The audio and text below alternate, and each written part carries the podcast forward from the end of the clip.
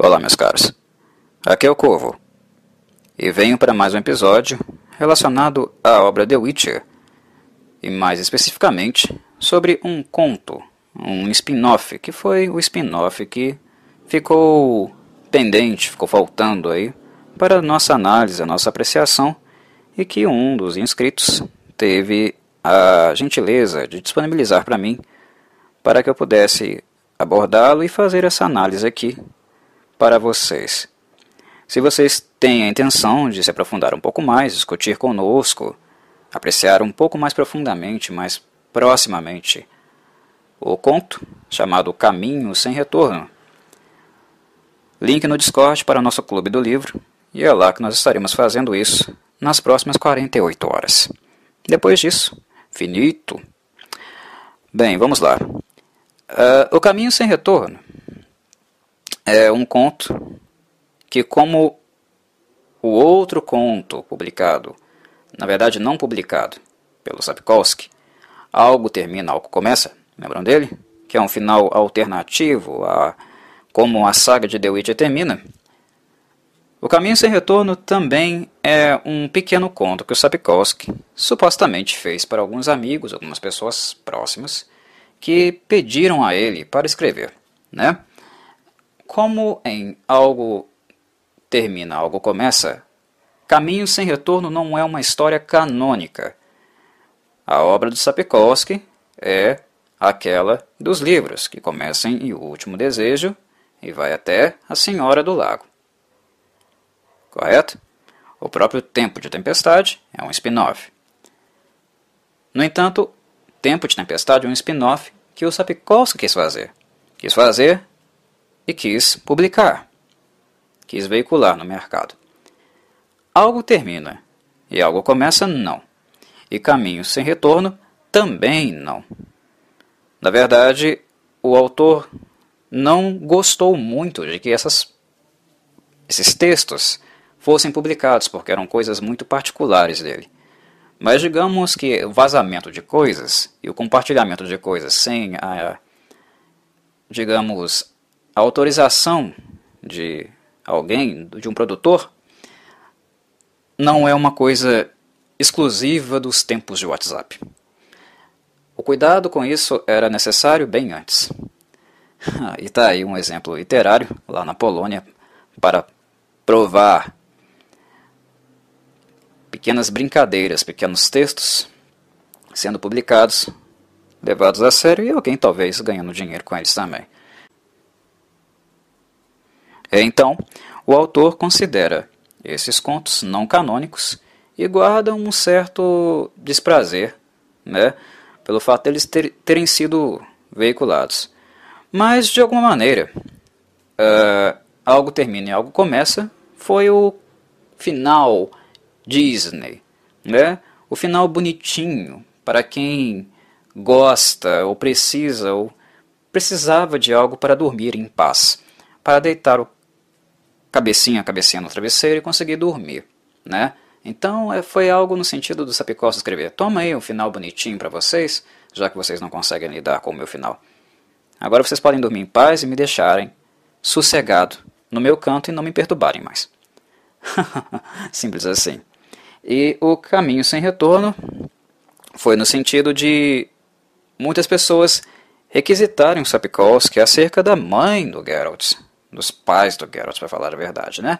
Mas o acento é sempre Vizena, né? Porque a questão que gira em torno da personalidade, dos traumas, das consequências que envolvem a vida do Geralt está muito relacionado a ela, né? A ausência da figura dela.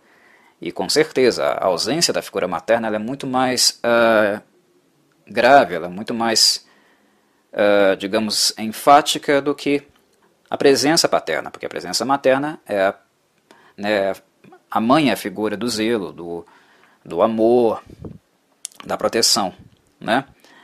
Uh, enquanto o pai seria da, da lei. Digamos que o zelo e a proteção, né, quem realmente uh, cuida e fornece o afeto, todo o afeto que o bebê precisa nos seus primeiros anos de vida, né, a própria criança, o jovem infanto, é a mãe. A participação dela é muito mais é, enfática, importante na construção da personalidade de uma criança, né? Então, Vicena, ela sempre foi aquilo que, que faltou ao Geralt, né? Aquilo que marcou profundamente o Geralt e que teve algumas consequências né, nos relacionamentos com as mulheres, de maneira geral, na vida adulta dele, há vestígios disso. Uh, na obra canônica, né, nos livros canônicos, na história regular, há um momento em que Geralt se depara com Vicena. E o que nós temos uh, disso, dessa história, é só aquele momento. E, de fato, é um momento muito marcante na obra. Muito tocante. E eu não vou abordá-lo aqui para não dar spoiler para vocês aí que não leram né, os outros livros. Uh, poderem realmente degustar e apreciar quando passarem por eles.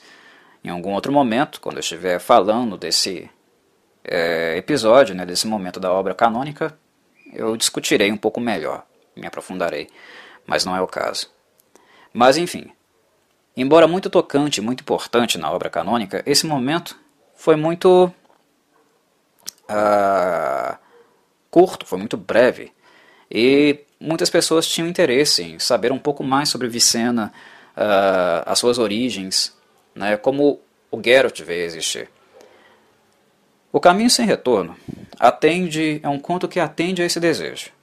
Não no sentido de mostrar como Geralt veio existir, mas um pouquinho antes disso, né, o que precedeu a isso. Como ah, os pais de Geralt, Vicena e um sujeito chamado Corin, vieram a se encontrar e o que nos dá a entender, a imaginar, que algo iria nascer entre eles e que acabaria resultando aí no nosso Geralt de Rivia. Vicena, ah, como já foi percebido na obra canônica, uh, ela é uma feiticeira muito centrada. Digamos que Vicena não chega a ser fria. Ela é centrada, ela é muito pragmática. É aquele tipo de pessoa que é muito difícil de tirar do sério. De tão centrada, atenta e é, muito presa aos detalhes e aos objetivos dela que ela demonstra ser. Ela é muito focada. É, o que faz com que Vicena também seja uma candidata interessante, né, uma feiticeira, e ela é né, uma feiticeira de sucesso, porque às vezes o que a ordem, o capítulo, o círculo, no caso, no caso dela, o círculo de druidas, né, que ela faz parte, o que essas instituições, essas instâncias mágicas uh, apregoam, né, solicitam, é justamente essa frieza, né, essa separação é, do trabalho, dos objetivos práticos e metódicos, de interesse da magia, dos assuntos sentimentais, né, dos assuntos amorosos e afetivos. Uma feiticeira ou um feiticeiro, ah, pelas normas do capítulo, ou no caso da Vicena, do Círculo de Druidas, não é alguém que se envolve muito, e quando se envolve sabe como fazê-lo, na verdade, como envolver o outro sem se envolver, usar o outro para os fins de interesse da, da magia e depois, tchau, tchau. Como nós vemos, vimos acontecer, né? Várias e várias vezes durante a obra. Mais recentemente aí, uh, também no, nos livros que abordamos. Enfim, né? Vicena não foge a essa regra.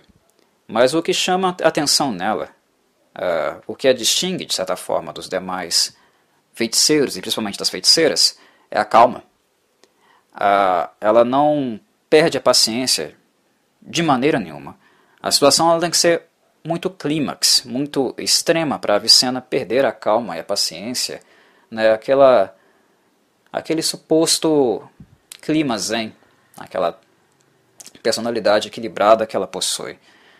No, no conto aí acontece, né, um, um momento como esse, que seria, para quem já não se deu conta, tem spoiler aqui, né, então vai lá no, no Clube do Livro primeiro, depois vem pra cá. Mas continua. Para quem já percebe, não, já, já, já leu, já passou por, pelo, pelo conto, percebeu, né, que ela, ela perde, digamos, o equilíbrio lá no momento em que o Kel morre. É, o único momento, digamos, do conto que a Vicena realmente explode. Explode de emoções. Mas na maior parte do tempo ela é super equilibrada, ela é super contida. Eu acho que esse talvez seja um termo interessante para a Vicena. E uma coisa que me chama atenção e me faz achar que a Vicena é bastante interessante nesse sentido é que ela mostra uma escola, digamos, né, um caminho da, do arcano que não é muito tanto assim trabalhado na, na, na, na obra em si, né? que é o caminho druídico. É claro que nós uh, vemos uh, um pouquinho de druidas e de uh, personagens que se dedicam à arte druídica. Isso nós podemos ver lá né, no momento da obra, onde estamos em Toussaint. Mas não é com tanta ênfase assim, e nem com uma ênfase muito aproximada dos costumes e do fazer em si, né, prático, da, dos feiticeiros, né, dos feiticeiros enquanto feiticeiros organizados, feiticeiros politizados. E Vizena traz esse contraste. E a própria imagem, o jeito de ser dela e a forma como ela manuseia a magia, os, os feitiços que ela usa, lembram druidas realmente né, o, o tipo, né, o estereótipo do druida que nós estamos acostumados. Né, plantas se movendo, magias com muita luz, né, uh, o estilo de roupa, a própria aparência física da Vizena, né, que ela, ela é uma ruiva sardenta, embora ela não, não utilize esse termo, né, ela, ela se autoproclama loira morango, né, cabelos loiros morangos. Achei engraçadinho. Uh, e o diadema que ela usa na cabeça também, né? Ela tem um estilo. Esteticamente ela é muito diferente. E, claro, como também druida, é ciente, erudita, né? Das artes curativas, tanto arcanas como naturais, que seriam né, a, as formas de cura né, através do herbalismo. Então um interessante contraste nesse sentido. Né? A apresentação de uma feiticeira, digamos que em contraste com todas aquelas que nós percebemos na série, é uma, fe uma feiticeira uh, mais excêntrica, né? É, não tão comum, não tão parecida com elas. E a calma de Vicena, que é a serenidade, né? que é realmente algo que chama bastante atenção. Algo que encontra o, o, o conto né? entrega para nós também, é que o encontro com, de Vicena com Corin é algo simplesmente por acaso. Foi o acaso que aproximou Corin dela. Ela, se dirigindo para um determinado local em que ela tinha um serviço para fazer, inclusive que envolvia questões políticas, porque o círculo dos druides estavam interessados naquela área, que foi tomada por bandidos, né? um conjunto heterogêneo de uh, rufiões, liderados inclusive por um feiticeiro que foi expulso da ordem, né, deixou a ordem, ou seja, feiticeiros causando problemas para os humanos, para eles mesmos, e os feiticeiros indo resolver esse problema para que eles voltem a lucrar, né, a prosperar em cima dos humanos, dos próprios humanos. É feiticeiro ferrando os humanos, né? Ou outras raças também. E Vizena nesse meio, né? Porque ela, querendo ou não, ela faz parte desse meio, né? Ela está ali esse serviço. E ela encontra, por acaso, o Corin, né, que é um personagem que foi atacado por uma outra pessoa com habilidades mágicas no meio do caminho, que mais tarde nós descobrimos né, que teria é, relação próxima, íntima com o vilão do conto, e que o atacou achando que ela seria a representante druídica né, do círculo dos druidas que estaria indo lá para o local para acabar com os planos, com os planos né, do, do vilão em si. Ela o encontra ferido na estrada, acaba intercedendo por ele, e o conto continua a partir daí, com ele seguindo o caminho com ela também. Né? Mais tarde nós vemos que ele não é lá uma das figuras mais íntegras que nós poderíamos esperar, que ele também estava indo para aquela região, em virtude do fato da região ser uma região de extração de minério, né? uma região mineradora, e que ele era um aproveitador e um bandido, né?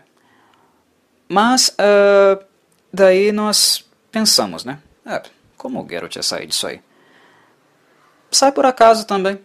Uh, uh, digamos que não foi plano de Vizena se envolver com ninguém, né? Ou se envolver também com Corin, um simples bandido arruaceiro de estrada. Não estava nos planos, mas uh, como o próprio vilão, o antagonista do conto, coloca, e isso também é um pouco perceptível, Vizena é uma feiticeira totalmente desprendida. Ela tem seus relacionamentos amorosos, e eles, eles são, foram vários, e foram uh, em situações uh, variadas também, em momentos distintos. Quando ela era muito nova, né? quando eu falo nova, nova mesmo, né? ela estava na adolescência, segundo né, as palavras do antagonista, o que ela não retruca. então, uh, possivelmente procedem. Mas enfim, sexualidade para ela, relações sexuais e sem muito envolvimento, apenas pelo prazer carnal, não são uma coisa muito é, distante ou estranhas para Vicena. Ela não tem nenhum tipo de bloqueio ou restrição em relação, em, em relação a isso. O corpo é dela, ela faz o que ela quiser e com quem ela quiser. E quando ela tem oportunidade de fazer isso, porque aparentemente ela é uma druida muito ocupada, ela está sempre a serviço do círculo druídico, ela tem os seus romancezinhos, né, breves, comuns, e toca a vida, parte para outra. Quando nós colocamos uma feiticeira em jogo e a aproximamos de um assassino, né, de um bandido, é, nós podemos pensar, né, levando em consideração a leitura que nós fizemos da obra do, do Sapkowski, que não vai sair muita coisa disso aí.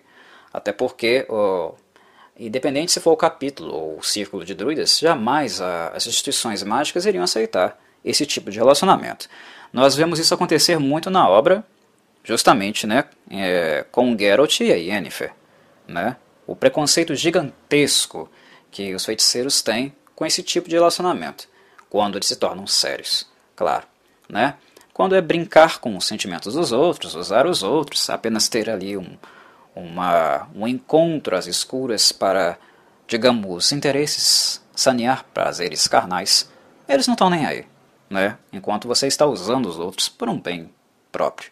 Mas quando se torna relação, quando um vínculo amoroso cresce e o interesse mútuo começa a existir, e ambos uh, começam a investir nesse sentimento, nessa, nessa construção de relação, o capítulo, além de interferir, ver com preconceito, também tende a tentar sabotar, né? Também nós vemos isso na obra. Uh, então, quando nós colocamos Vicena e Corin um perto do outro, as chances disso dar certo eram mínimas desde o começo.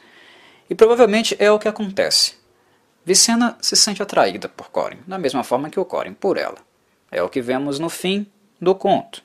Mas ela, a princípio, ela manda avisar a ordem dos druidas, né, através do pássaro colorido. Avise-os, né? Avise no sentido do quê? Que ela, que ela iria se relacionar. E aí seguir um caminho totalmente diferente. E é por isso, né, esse é o fato, o evento que dá nome, que justifica o nome né, do conto, O Caminho Sem Retorno. Relacionar-se com Corin, ter uma vida amorosa com ele, afasta, distancia né, a personagem, a Vicena, dos objetivos, interesses políticos né, tudo que envolve ser uma feiticeira. Por isso, um caminho sem retorno. Mas no meio do caminho, né, enquanto o pássaro já ia, já partia para o ciclo druídico, né, levaria tal informação, ela dá um passo atrás. Ei, espera, não liga nada. Ou seja, ela mesma não se decidiu. Né? Ela não se decidiu por ter um relacionamento e abandonar toda a carreira dela. E é a mesma indecisão né, é ter um pé dentro e um pé fora, que nós iremos descobrir né, é, durante a série canônica, que foi a mesma decisão com Geralt. A Vicena, ela, ela é feiticeira, ela gosta de ser feiticeira. Né? Ela se interessa por ser feiticeira. E ela age de, de maneira tão séria, com tanta seriedade, que uh, nós percebemos, nós sentimos que ela encarna o papel. Ela é uma feiticeira. Uma feiticeira ter um relacionamento amoroso Virar dona de casa? Viver para um homem? Conciliar essas duas coisas? Hum, os próprios feiticeiros não fazem isso entre eles. Porque são muitos interesses envolvidos. É muita política envolvida. Pode ser até um risco de vida para o parceiro de um feiticeiro tê-lo como um amante. É um ponto fraco. Um arquirrival pode querer matar essa pessoa, usá-la, essa pessoa contra o feiticeiro ou feiticeira. A, a feitiçaria em si, enquanto instituição, além do simples fato de mexer com magia, mas todas as políticas e interesses que envolvem, é um campo sujo. É um campo de risco que permite apenas, na maior parte do tempo, uh, aventuras amorosas, mas não relacionamentos sérios. Caso você queira um, ele irá te cobrar um preço muito alto. Não apenas no sentido de dedicação, mas de defesa, de luta por ele. Que é algo que nós vemos acontecer com Geralt e Yennefer na série canônica. É uma defesa, uma luta, uma resistência a vários ataques. Né? É um preço muito alto que se paga. Tem que haver realmente amor envolvido ali. E uh, uma outra questão, que eu também acredito ser pertinente, né? É a questão da maternidade. Como ser feiticeiro e cuidar de um bebê, educar uma criança. É algo que Yennefer sonha, né? Uh, durante a série toda. Né? Ela tem isso como objetivo, voltar a ter a, voltar não, ter a possibilidade de ser mãe. Ela nunca foi. Um papel que ela acaba uh, pelas linhas do destino, né, exercendo com a Cirila, mas uh, ela tinha sonho de ser mãe, exercer o papel materno. E é uma coisa que também a, a feitiçaria em si, como um campo de atuação, dificulta bastante. Vocês imaginam a Filipa, a Kira como mães? A Sabrina? A Fringila? A própria Yennefer mesmo. A princípio vocês imaginar, imaginariam a Yennefer de Wengenberg, aquela Yennefer de Wengenberg que nós conhecemos lá no princípio da série. Aquela Yennefer. Vocês, vocês imaginariam como mãe? Ela mesma vai se descobrindo mãe, vai se construindo mãe, vai aprendendo a ser mãe. Ela erra muito com a Cirila. E acerta muito. Mas há um processo aí de construção. Né, e de conflito constante. Vicena não quis isso. Muito pelo contrário. Ela nunca esteve certa sobre isso. E, e eu imagino né, que, por alguma razão, visto que nós sabemos também que as feiticeiras em si, ao serem iniciadas, né, passarem por transformações e ao utilizar magia também, elas acabam sendo esterilizadas, né, elas acabam ficando estéreis para a gravidez. Por alguma razão, Geralt vem ao mundo que também é algo acaso, ao acaso, é um acidente de percurso, digamos como foi, um acidente de percurso. Corin sobreviver ao ataque, que era um ataque para ser feito a Vizena a princípio, não a ele. Aquilo é acidental, as chances de, do Corin ter sobrevivido eram mínimas, né? foi um pouquinho de sorte. Então, tudo é ocasional. As chances, as probabilidades mínimas de o Corin ter sobrevivido, digamos que também eram probabilidades mínimas, ou até menores ainda, de Vicena ter engravidado depois dessa pequena aventura. E ela acabou engravidando, né? E é claro, ela não ficaria com, com o Corin. Ela não escolheria ele, como ela também não escolheu o bruxo, o Geralt de Rivia. Ok, meus caros. Uh, creio que eu não tenho muito mais a acrescentar como sempre, o Sapkowski escreve um conto bastante uh, interessante. Ele escreve bem, né? O polonês é muito bom. Ele narra muito bem, conduz muito bem os seus textos. Uh, então, embora um spin-off feito sem muito uh, zelo pelo texto, digamos assim, apenas para brincar, acaba sendo uma leitura bem interessante. Por fim, a última coisa que eu queria deixar no ar, né? É uma pequena percepção, uma pequena sensação. Uh, Geralt tem dificuldades realmente para lidar com todas as figuras femininas da série. Né? Talvez a exceção a isso seja Cirila, né? Embora não haja um relacionamento amoroso aí, né? Digamos que o relacionamento amor, ah, os amor, relacionamentos amorosos deles são complicados. A Cirila é uma coisa mais de pai e filha, não tem, é uma coisa de outra ordem. Mas normalmente são complicados. Uh, Vicena, uh, o fato dela ser curandeira me fez ficar um pouco de sensação, com uma sensação de que ah, nos momentos em que Geralt esteve com uh, a Triss, a Triss Marigold, uh, se, não, se possivelmente não, não houveram vestígios disso. Uma projeção na figura de Triss uh, em relação ao papel materno. Geralt não procura apenas uma mulher, ele procura uma mãe também, inconscientemente.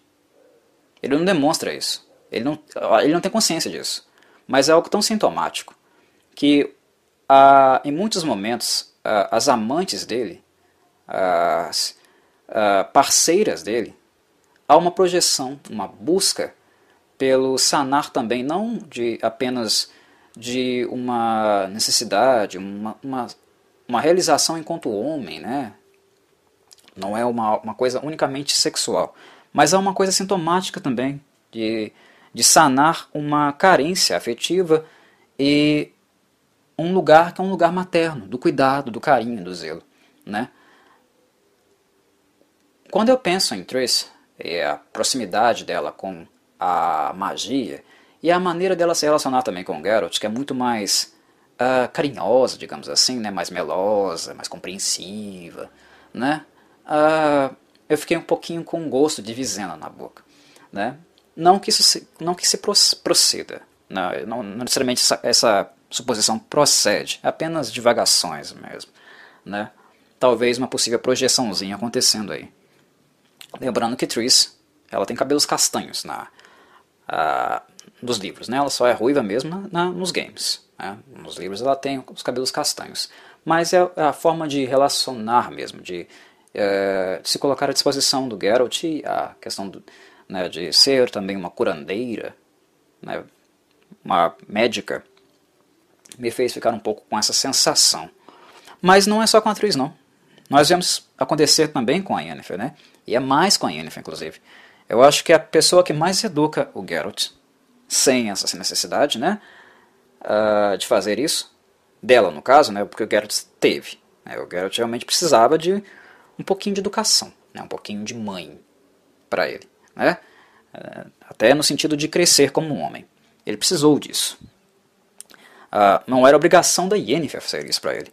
Além de, uma, de, de, um amor dele, né, de uma companheira dele, ela também foi um pouquinho de mãe dele, no sentido da educação, durante a série. Ah, enfim, nós vemos muito isso acontecer, né? Essa busca dele também, essa projeção dele nas suas, nos seus romances, né, nas mulheres que ele ama. Um pouquinho da, da ausência da figura materna que ele também precisa, que é sanar. Enfim, são aspectos psicológicos, né, nuances do texto que faz com que nós pensamos, reflitamos, analisamos um pouquinho a obra né, e os antecedentes. E nesse sentido, esses contos aí, mesmo que Sapkowski os uh, detrate, né, ache que foi uma aberração qualquer publicação e divulgação ao público, eu acredito que ele é complementar, ele acrescenta alguma coisinha. Foi bom ter lido, entendeu? Ter um pouquinho mais de referências além daquelas que nós tivemos na obra. Algo termina e algo começa, eu leio rindo, né? Porque o meu final, o meu final preferido é o final da série. Né? Eu não tenho esse negócio de melzinho na ferida, não. Eu gosto do final original. Gostei que o autor tenha feito do jeito que ele fez. Aceito e lido numa boa. E, mas só que muita gente não. Muita gente precisa daquele final para ficar em paz.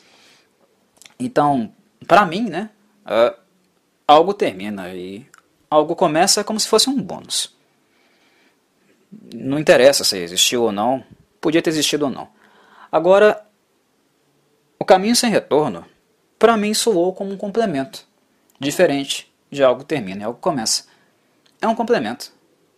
É algo que eu colocaria, por exemplo, uh, em um livro é, como um prólogo. Né? Uh, um prólogo distante Possivelmente lá no Último Desejo poderia ser prólogo daquele livro. Então por que não? Talvez com alguns ajustes, algumas adaptações, não sei. Mas o meu sentimento com esse outro conto foi diferente. Enquanto algo termina e algo começa, para mim não é uma, não é uma necessidade, não é uma, uh, um pré-requisito para a obra, o caminho sem retorno para mim uh, soou como complemento, soou como algo a mais, algo relevante a mais, mesmo que o próprio autor não vê, não veja né, dessa forma. Ok? É isso, meus caros. Espero que tenham gostado e até a próxima.